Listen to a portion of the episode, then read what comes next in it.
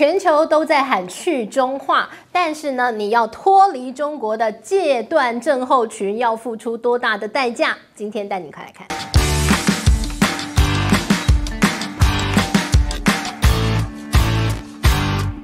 大家好，我是治愈。今天呢，要跟大家来聊聊近来呢，在全世界大家热烈讨论的话题。当然，你说是中美博弈，没错。但是呢，更深层的意义，要带您看到是从中美大国博弈所背后慢慢带出来的，全世界都想降低对中国的依赖，全世界的脱中潮。现在进展的如何？而中国面临到了怎么大家都要跟我不当朋友，他又要如何脱困啊？好，首先呢，我们就带您来看看几个国家最近的动作。首先呢，我们要带您来看看这个巴基斯坦。你说，哎呀，巴基斯坦是中国的铁杆兄弟啊，是巴铁。但是呢，近来中国跟巴基斯坦之间的关系好像也有一点微妙。那最主要的呢，就是巴基斯坦最亲中的那位首相，他因为巴基斯坦内部的一些。经济问题、通膨问题，他黯然下台。下台了之后呢，现在上任的这位新首相啊，虽然他的一个政治立场还是比较轻中，但是呢，他还是受限于他国内的一些政经的一个状况，他要处理的是他非常棘手的经济问题。所以近来你就发现了，中国跟巴基斯坦之间的经贸好像有一点点降温。这是巴巴的巴铁这个巴基斯坦哦。那除了巴基斯坦之外呢，还要带您看的就是。这个呃进来的马尔地夫了，那马尔地夫很特别哦。马尔地夫呢，其实它也是一带一路的国家。那过去也被大家讨论的很多，说哎呀，他因为一带一路啊，这个呃，他好像背负了很多的债务等等等啊。但是呢，重点来喽，现在中国好像慢慢淡出了马尔蒂夫的一个基础投资的色彩。谁来了？印度来了，而且呢，印度现在在马尔地夫的那一套啊，就是“一带一路”的翻版，那叫印度版的“一带一路”。他现在借钱给马尔地夫，然后呢，马尔地夫不就还不出钱吗？那于是呢，他的印度就跟他说：“哦，你那个港口我有点喜欢，所以呢，现在印度的军人来到他的港口了。”然后你一听就说：“哎呀，这不是当初呃西方国家在骂中国的那一套吗？说你就是因为债务，然后你就对他予取予求，而现在马尔地夫呃，你说我要脱离中国。”的怀抱，然后我奔向了印度的怀抱，哎，结果哎不是一样，所以呢，现在印度已经在这个马尔地夫它的一个势力范围慢慢的扩增了，但是呢，你就看到中国在这个地方慢慢淡出。那除了我们刚刚讲到的这个巴基斯坦跟马尔地夫之外呢，其实呢，你也看到了最近王毅的动作，中国的外长王毅到处去顾庄啊，你说哎呀，这些一带一路国家是不是有一点不稳，所以才会让王毅到处去想办法。那其实呢，你也的确看得出来王。毅最近所到之处啊，你去往背后往深层看，它都是有一些中国跟那个国家外交似乎出现了一点点问题的地方，于是呢，就派出了王毅去解决难题去了。那近来我们要特别跟大家聊到的，就是在欧洲的情势，特别是中东欧，因为呢，中国过去啊，在这个中东欧着力很多，很多国家呢都加入了一带一路的行列。但是近来你看到了王毅，因为俄乌战争之后啊，呃，很多的中东欧国家对于中国就没有那么样的认同，因为他觉得，呃，这个俄罗斯在这个乌克兰这一役当中啊，呃，中国怎么会就完全偏向俄罗斯呢？所以呢，哎，好像出现了一点嫌隙。那特别呢，中欧班列为为此哦，那似乎就暂停下来。那所以呢，今天我们特别花一点篇幅跟大家聊聊欧洲这些国家对中国之间啊他们的经贸关系了。欧洲国家最近针对于跟中国之间的经贸依赖度，他们做了非常多的研究报告、调查，还有各式各样针对企业的一些民调。都很特别，所以今天举几个例子、几个数字来跟大家分享啊。首先，我们来看到这些欧洲国家。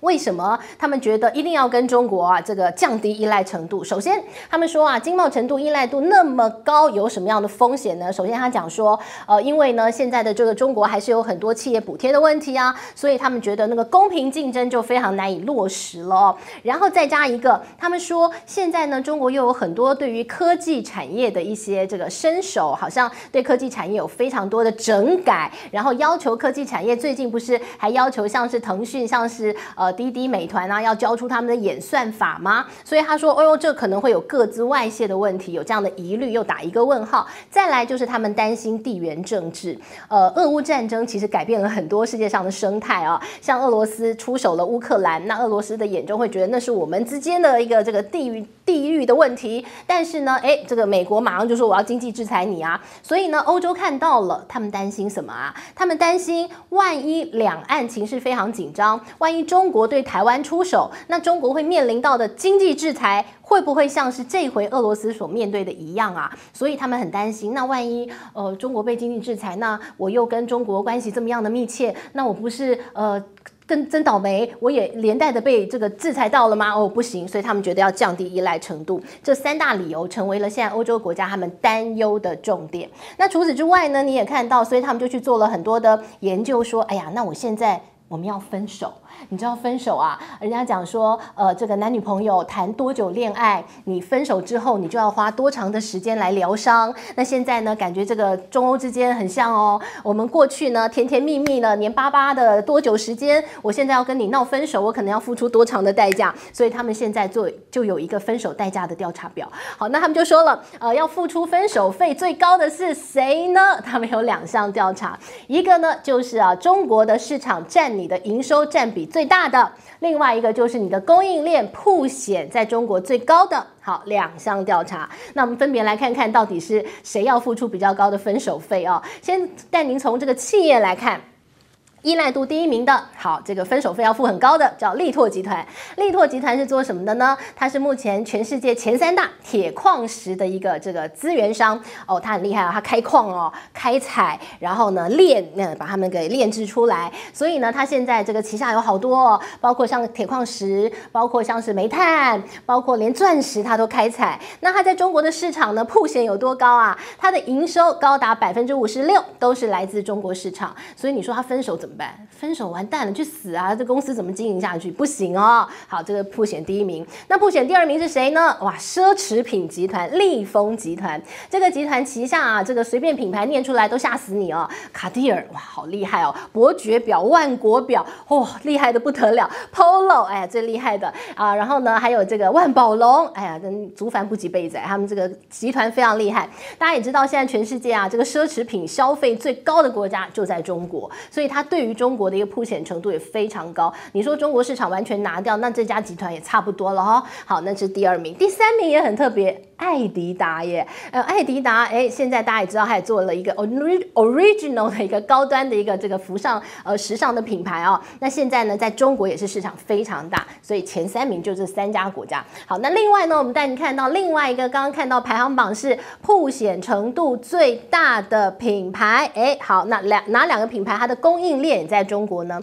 一个福斯汽车，它的供应链呢有百分之二十八都在中国。那另外第二名呢？则是。BMW 它的供应链有百分之二十五都在中国，所以他们的曝险程度都很高。好，那接下来问题有第三题了，他就针对了这五十二个国家做了一份民调哦。他说：好，那如果这个两岸爆发了冲突，好，地缘政治如此紧张，那你就做一个投票。那你觉得我们国家要不要跟这个中国切八段呢？我们要不要割席断义，不要跟他做生意呢？好，那你说马上就说我们不要再跟他做生意的是哪几个国家？好，第一个是英国，第二个是。丹麦，然后呢，比较中性，觉得生意还是可以做啊，钱还是要赚啊，比较中性的国家是。德国跟法国，然后呢，诶，有几个国家很有意思哦，他就觉得中国把台湾打死也没有关系，但我们依旧要跟他做生意。好，是哪两个国家？一个呢是希腊，另外一个是匈牙利。好，那希腊很有意思喽，希腊现在超级爱中国，爱得不得了，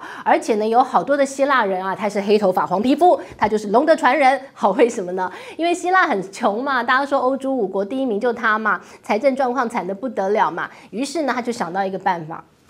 什么办法呢？他卖他们家的护照，卖他的国籍。好，那怎么个卖法呢？他们的黄金签证啊，啊，CP 值很高啊，很值得一买啊。我们来看他怎么卖啊。呃，他就卖给你，他说你只要来呃希腊买房子，那你房子不用买的很贵，你买二十五万欧元，二十五万欧元折合台币多少钱啊？折合台币大概七百六十万左右，那折合人民币一百七十万左右。好，你就买个房子。那你买个房子之后呢？哎呀，你就得到他的永久居民权。那这个永久居民权呢，哦，很好哎，不是你一个人哦，你祖宗八代通通来都可以哎，哦，你这个上上有老下有小，你通通来，而且不用移民监，两个月就发给你，你钱到我护照就送给你，这么搞定哈。所以呢，哎，这个希腊卖这个黄金签证哇，卖得不得了，呃，一半以上通通卖给中国人，中国人好多人现在都变希腊籍，哎呀，当这个希腊籍不错啊。你说希腊这个就是观光胜地有什么呢？哎，其实希腊你拿了希腊籍之后很好，你就是欧盟的公民，多好啊！我都当欧盟的公民，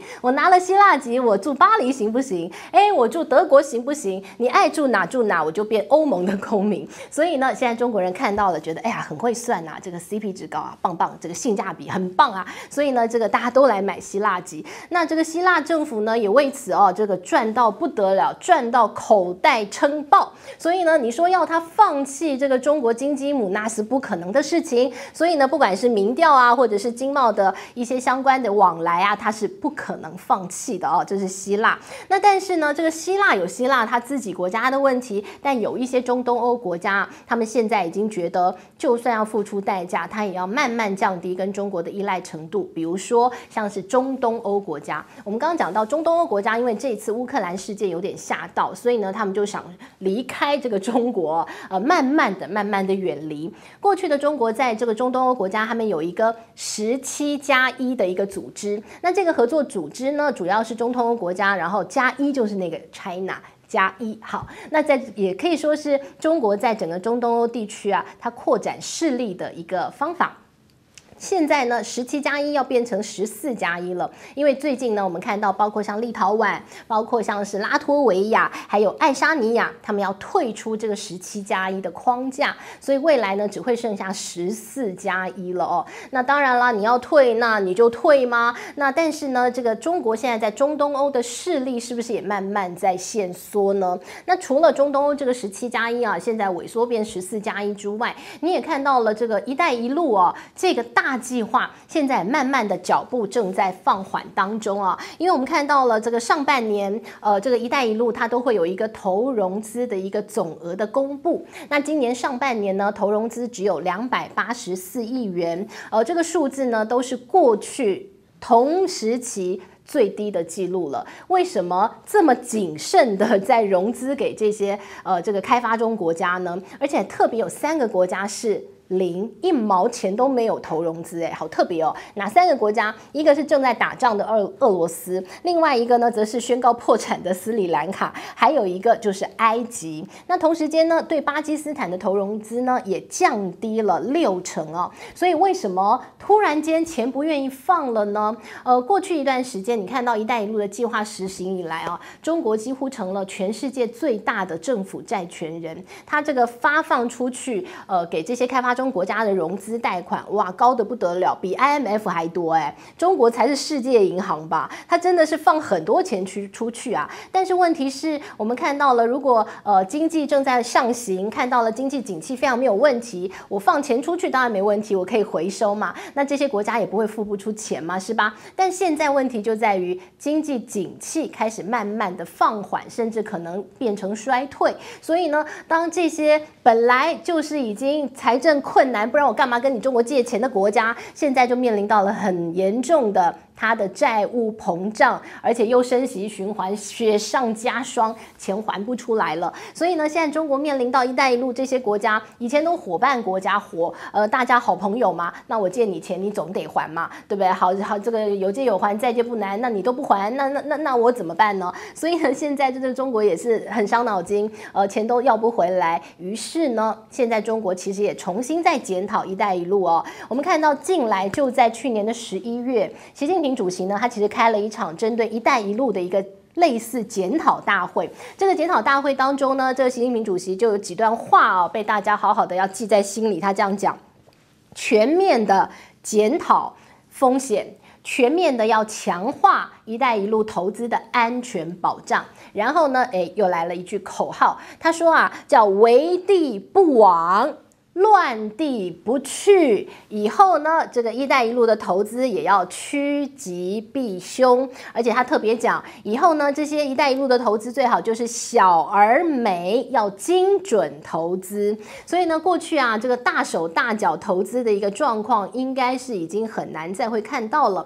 中国也重新在检讨这么大的债务啊，西方国家会说那叫债务陷阱，但这陷阱啊，何尝不是也是对中国的陷阱呢？我钱借这么多出去，我都要不回来，这难道不是我的危机吗？所以呢，我们看到这个“一带一路”计划现在也重新在调整脚步哦，而且呢，你也慢慢看得出来，未来的一带一路的投资呢，可能。经济价值呢会慢慢缩减，因为以前已经膨胀到一个地步。未来你可能会看到“一带一路”的转向是可能要从战略的一个角度出发。我们可以持续观察未来的一带一路的方向会往哪个方向来走。但是呢，现在面临到了全世界都想要脱离、降低对中国的依赖。那未来呢，中国要如何拓展它的一个伙伴国家的关系呢？我们就可以持续观察喽。这是今天帮大家整理的这个节目内容，希望你喜欢喽。我们下回见。见，拜。